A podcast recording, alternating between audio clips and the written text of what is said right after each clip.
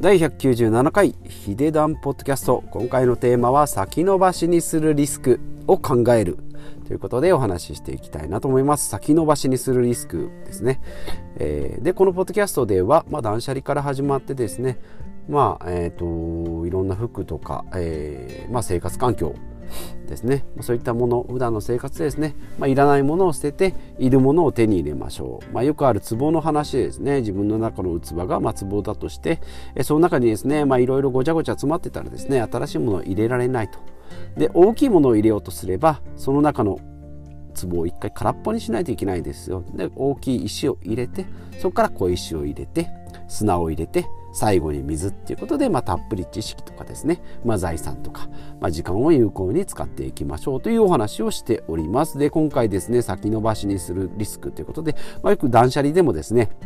また今度片付けようとかですね、まあ、暇になったら片付けようっていうんですけども、まあ、基本的にはそんな日は来ないっていうことですね。私もよく言っておりますけどもまた今度片付けよういつか切りかも使うかもしれないっていうのはまあ基本来ないと思った方がいいですしまあ、一回捨ててもですね、まあ、来たら必要であれば買えばいいし、まあ、大体のものがですねなくてもなんとかなる代用で効くものがいっぱいあるなということを考えさせられるのが、えー、断捨離のいいところなんじゃないかなと思います。まあ今日片付けようとかですね捨てようってまあそれは思いついた日がですね、まあ、一番エネルギーがマックスということで、まあ、今日やらないと明日以降はやっぱりちょっとテンションが100、まあ今日100だとしたらですね、明日以降は80、70、60でま下がっていきますので、まあ今日片付けようとかですね、捨てようと思った時にはそのエネルギーをもう一気にですね、放出してしまおうということで、まあ例えばですね、クレジットカードのま発行、まあ楽天は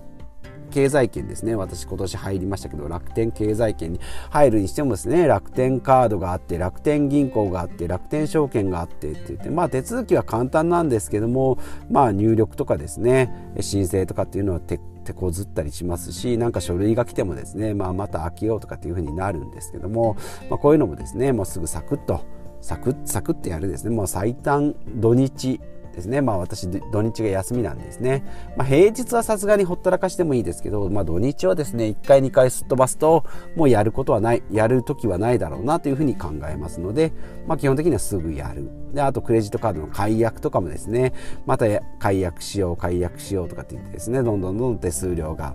えー、かかっていったりしますし、まあ、保険とかですね私固定電話もやめました。生命保険も医療保険もまあ全部やめたんですけどもその手続きも手続きもですね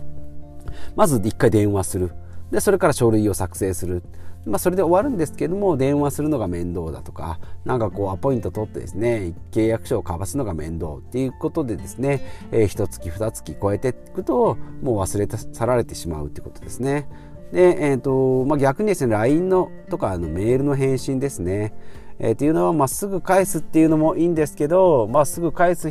必要があるものはすぐ返すし返さないものはまあ無視するっていうことですね。まあ無視も一つのもうアクションということで、まあ、こういうところにですね、1日24時間っていうのをまあ無駄なく使うっていうことですね。で、えー、逆にまあやった方がいいっていうのが NISA とかですね、イデコ、まあ、株式投資、まあ、今だとマイナポイントとかですかね、えー、ですのでマイナンバーの申請とかですね、この辺もですね、まあ、役所とかの申請も絡んでくるので、結構まあ平日しかできなかったりですね、えー、まあ調べるのも結構面倒だったりするんですけども、まあ、とりあえず何でもですね、まあ、やってみるとか、まあ、やめてみるですね、まあ、それを継続してみて、まあ、良ければ習慣にするし、あやっぱ戻した方がいいなって思えばですね、まあ、また戻戻せばいいわけですクレジットも解約してですねあやっぱ必要だよなと思えばですね、まあかええーと、新たに登録すればいいってことですね。まあ、生活の変化を、えつけてみるってことですね。ただただ惰性でですね、え、やってたり、ただただ惰性でやらなかったりっていうのは良くないですよ。まあいいことで言うと散歩だったり筋トレだったりですね。まあ私つけてます。睡眠ノートですね。寝る前の産業日記とかですね。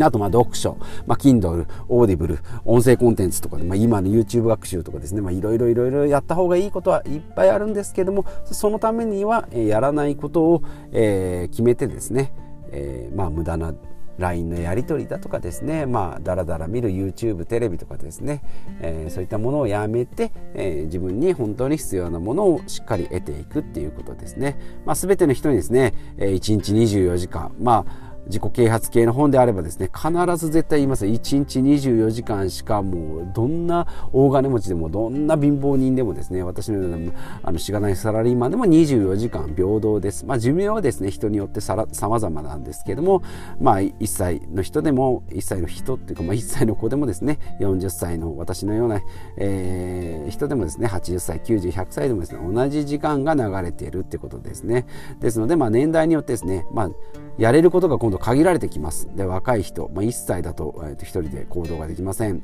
20歳だといろんな時間時間はある。でも、えーとお金がないか。私もですね大学時代ですね5年行きましたので1年留年したんですね。死ぬほど時間があってですね金曜日の 4, 4次元しかなかったのであとはですねもうフリーターでですねもうずっとアルバイトしておりましたけれども、まあ、時間はあるけどお金がないって、まあ、アルバイトはしてたんですね、まあ、そこそこ収入があったんですけども散財してたのでお金がたまらない、